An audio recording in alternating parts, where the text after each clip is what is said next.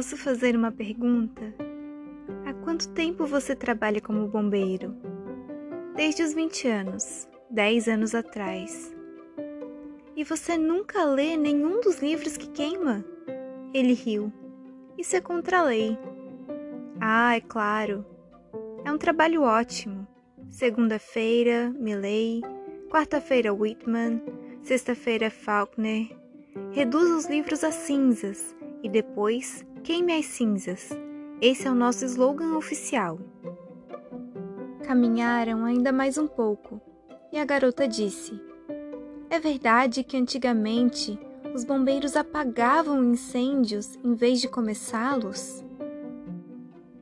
Não, as casas sempre foram à prova de fogo. Pode acreditar no que eu digo. Estranho. Uma vez me disseram que, muito tempo atrás, as casas pegavam fogo por acidente e as pessoas precisavam dos bombeiros para deter as chamas. Ele riu. Clarice olhou rapidamente para ele. Por que está rindo? Não sei.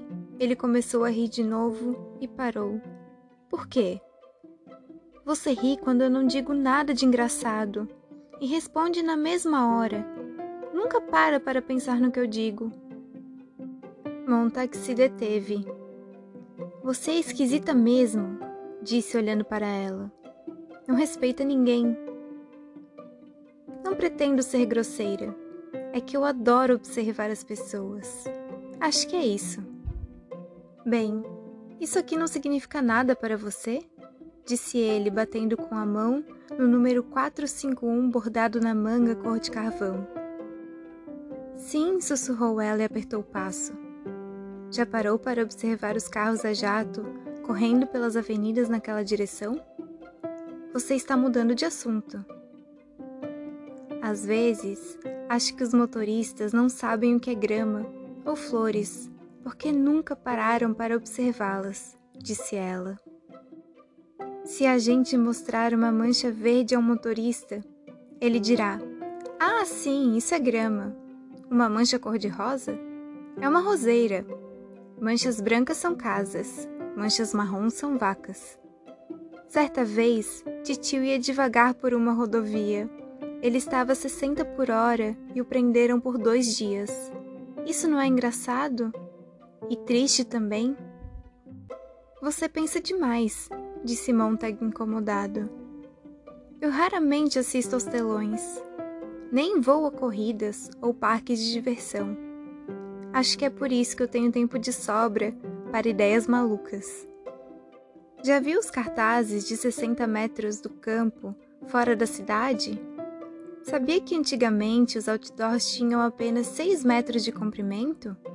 Mas os carros começaram a passar tão depressa por eles que tiveram que espichar os anúncios para que pudessem ser lidos.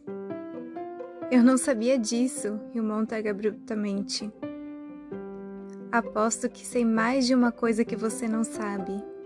De manhã, a grama fica coberta de orvalho.